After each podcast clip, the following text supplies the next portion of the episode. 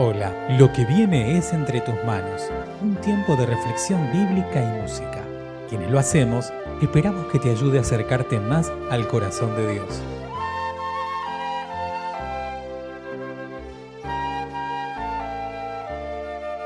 Mi nombre es Emanuel Gro y te invito a que te unas conmigo en la siguiente oración. Agradecido una vez más, Señor, por poder compartir tu palabra. Que mm, tengamos corazones sensibles y abiertos para escucharla y ponerla por obra. En el nombre de Jesús. Amén. Alabemos a nuestro Dios. Él es el único que merece toda la gloria, toda la honra y toda la alabanza.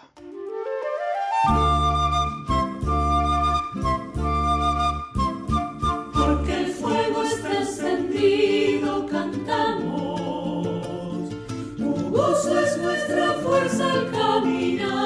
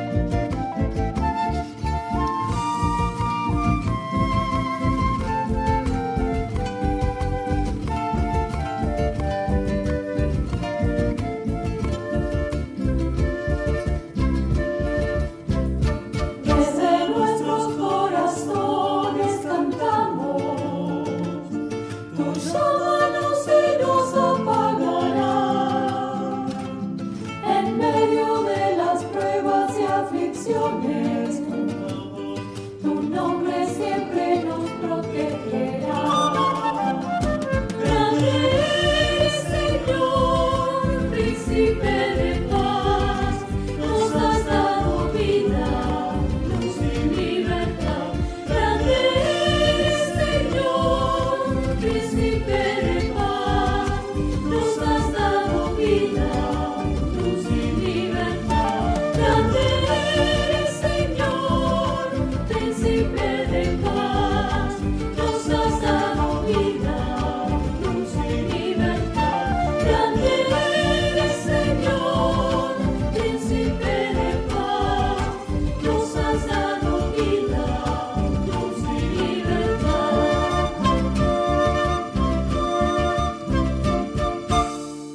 Texto para el día de hoy lo encontramos en el libro de los Hechos, capítulo 24, versículos 24 al 26. Unos días más tarde llegó otra vez Félix junto con Drusila, su esposa, que era judía.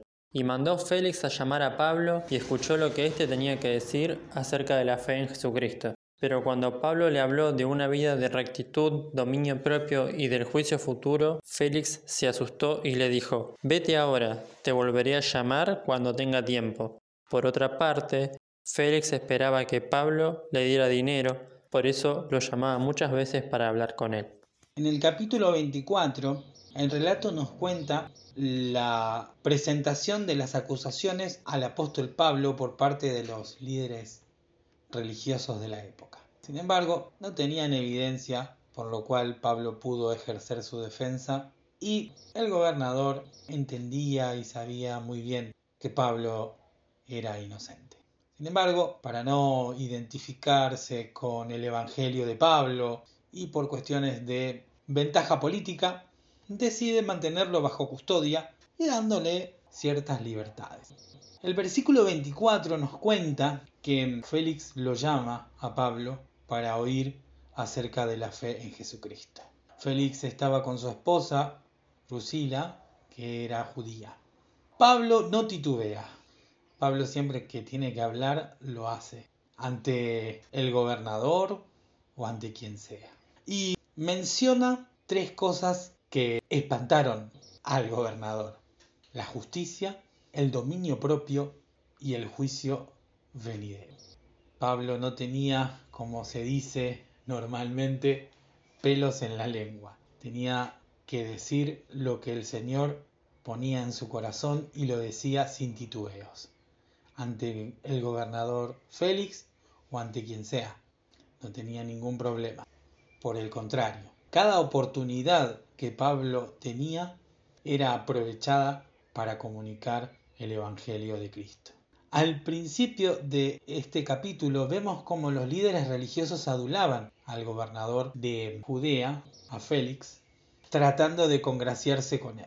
Sin embargo, Pablo, al hablarle de su fe en Jesucristo y al predicar el Evangelio, lo muestra tal cual es. Luego de la exposición de Pablo, Félix se espanta y retrasa su decisión. Y dice, bueno, en todo caso, te vuelvo a llamar. Varias veces lo llamó, pero la intención de Félix no era honesta, era la codicia buscaba que Pablo le diera dinero para poder soltarlo.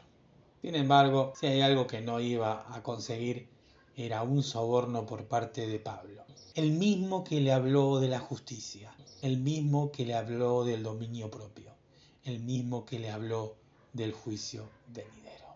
Una de las cosas más importantes en estos tiempos en los que vivimos nosotros es poder tener la facilidad y la posibilidad de presentar un evangelio claro, sin vueltas, y que nuestras actitudes se correspondan con nuestro discurso.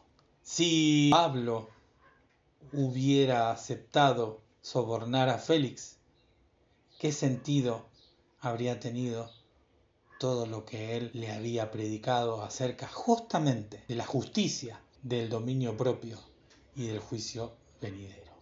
Un evangelio claro requiere no solamente un discurso sencillo y sin ningún tipo de omisiones, sino también actitudes y acciones que acompañen nuestra predicación. Hablemos claro y acompañemos con nuestros propios hechos. Que sea así en nuestras comunidades, que podamos hablar de modo que todos nos puedan entender sirviendo a Jesucristo, comunicando su palabra, tal cual es, de manera clara y precisa, sencilla y contundente. Y que podamos hacer lo que tengamos que hacer, lo que se corresponda con la voluntad de aquel que nos llamó de las tinieblas, justamente, a su luz admirable. De ese modo, seremos verdaderos canales de bendición, herramientas en sus manos tenemos un poderoso mensaje, el cual debemos llevar no solamente con nuestras palabras, sino también con nuestras acciones. Gracias por escuchar Entre tus manos, un audio podcast realizado por la Iglesia Evangélica Metodista de Bernal. Te invitamos a participar de nuestro grupo de reflexión. Podés sumarte ingresando a iglesiavernal.org barra grupo. Te esperamos.